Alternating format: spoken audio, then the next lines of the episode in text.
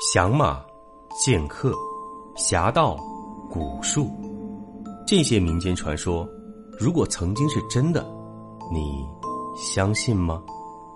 欢迎收听《明清异闻录》，主播挑灵秀，带您走进神秘诡谲、曲折离奇的民间志怪传说。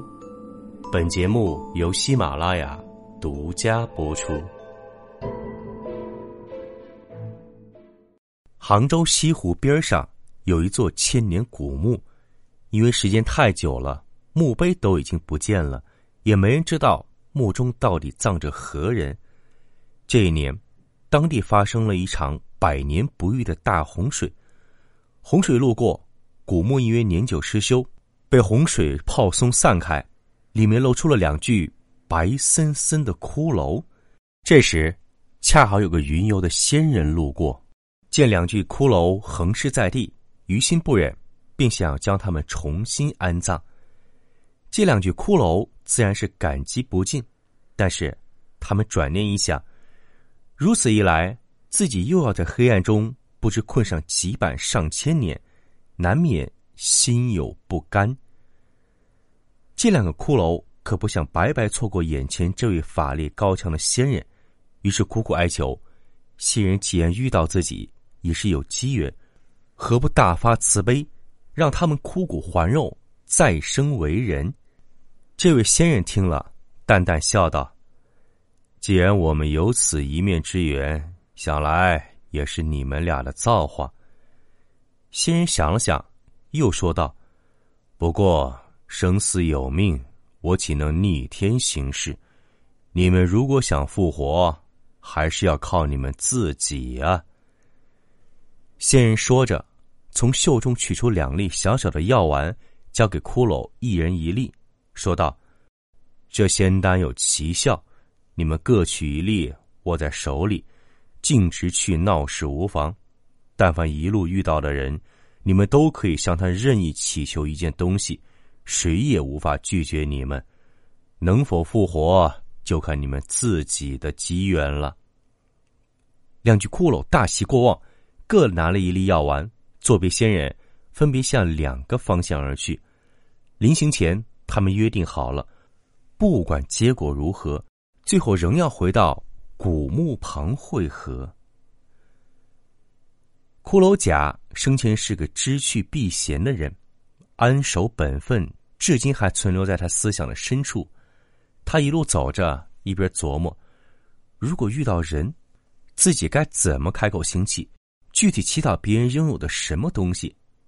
他想啊，如果开口就要别人身上最好的零部件，别人肯定不会愿意。即使在仙丹的作用下，对方不得不忍痛割爱，难道自己就能真的坦然受之吗？这样思前想后一番，骷髅甲最后打定主意：如果遇到人，他就只求对方身体最不满意、最不喜欢的部位。来组装拼凑出自己的肉身。说来也奇怪，这冥冥中好像注定了一般。骷髅甲一路上遇到的都是身有残疾的人，不是眼睛快瞎了，就是耳朵要聋了，不是缺胳膊少腿儿，就是嘴歪鼻子斜，体表内中也都各有病患不适。这些人一听。骷髅甲乞讨他们自己早就心生嫌弃的身体部位和器官，想都没想，都痛快答应了。原来啊，之前早有一个仙人跟这些人说过，他们路上会遇到一个骷髅行乞，只要他们答应这个骷髅所求，必有补偿。给骷髅一只快瞎的眼睛，他就会得到一只完好无损的眼睛；给骷髅一只要聋的耳朵，他就会得到一只。听力超群的耳朵，总之，对他们而言，不仅没有失去什么，反而有可能修复补偿。这种意外之喜，谁不喜欢？何乐而不为呢？于是，很快骷髅甲就重新凑出了一个身体。可想而知，他四肢不灵便，五脏六腑有缺陷，七窍虽通，但问题多多，周身上下。不仅形同摆设，还几乎就是累赘，就好比一棵枯木上下冒出了各种菌菇，硬把它们说成是树叶，近乎自欺欺人，难免底气不足；也好比一辆将近报废的自行车，行驶起来除了铃铛不响，其他地方都哐哐作响，让人胆战心惊。但话说回来，虽说接近报废，毕竟不是彻底报废。他有皮肉毛发，有经脉气血，这种人的充实感，骷髅甲还是很满意的。他率先回到了约定地点，完全就像是一个乞丐。他身上的腐肉秽臭吸引了很多苍蝇，这种待遇，骷髅甲可从来没有享受过。此前最多，只有地下的蛇鼠。穿过自己白森森的肋骨，花开两朵，各表一枝。比起骷髅甲，骷髅乙毫无疑问是个聪明人，哦不，聪明骷髅。他的胆子呢也大得多。骷髅蚁想，既然手里握着这颗有求必应的仙丹，如果不狮子大开口，那不是傻瓜了吗？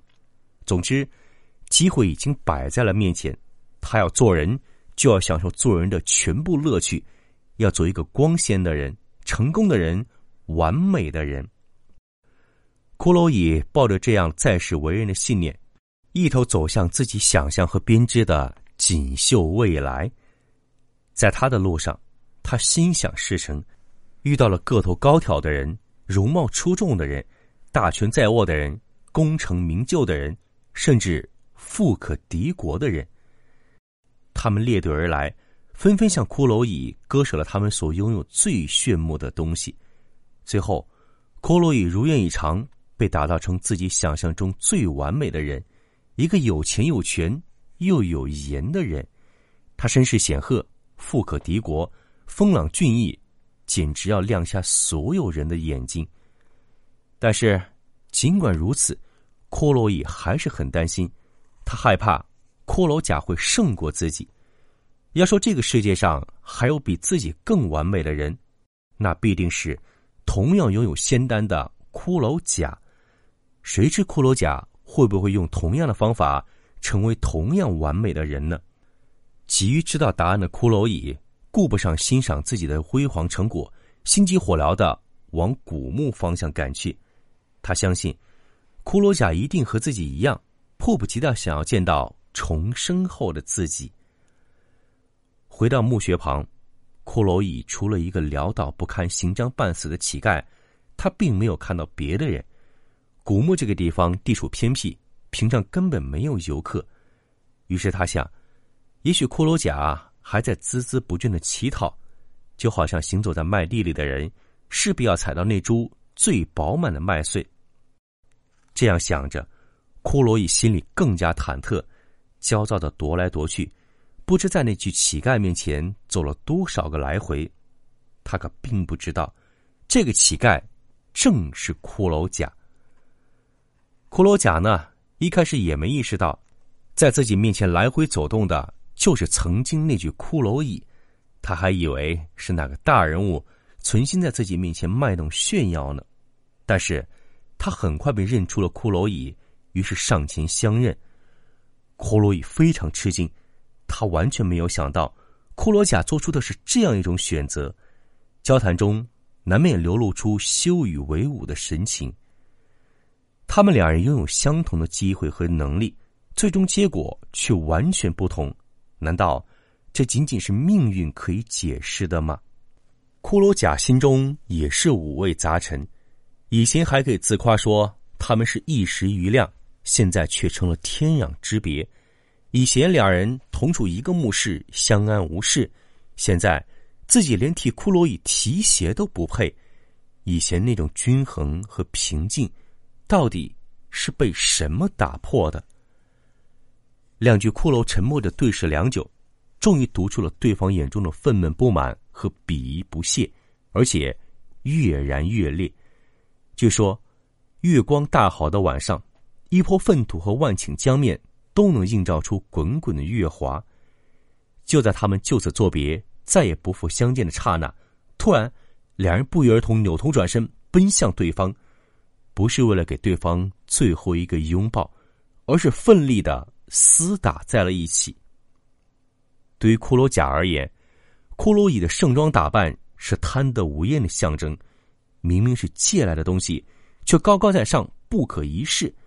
他想撕去他的伪装，暴露出金玉其外、内中骷髅的真面目，甚至恨不得敲锣打鼓昭告天下：这个不可一世的大人物，不过是具行尸走肉而已。而骷髅乙呢？他愤怒于骷髅甲的不思进取，明明有机会可以高贵的活着，却像个半成品。而这个半成品站在自己面前。更像是对他的强烈讽刺。既然骷髅甲不珍惜变成人的机会，与其勉强作为半人活着，不如索性回去再做他的骷髅。在两具骷髅大打出手中，满含着对世间的无限向往和彻底厌恶，相争也越来越无情。绫罗绸缎和粗衣土布被撕裂了，皮肉器官散落的满地都是。很快，他们又恢复成了两具白森森、赤条条的骷髅，在缠斗中，一起滚入了原先的墓穴中。那位仙人再度降临了，他轻轻摇着头，捏须笑着，把墓穴填实后又离去了。假如骷髅在无尽的睡眠中也能做梦的话，他们借体还魂的场景就好像突如其来。一晃而逝的美梦，恰好路过的人，说不定还能听到他们在睡梦中摩擦上下颌骨发出的声响呢。本集播讲完毕，感谢您的收听。如果您喜欢，请您评论、点赞、转发。更多精彩内容，请您期待下集。听有声，选秀秀。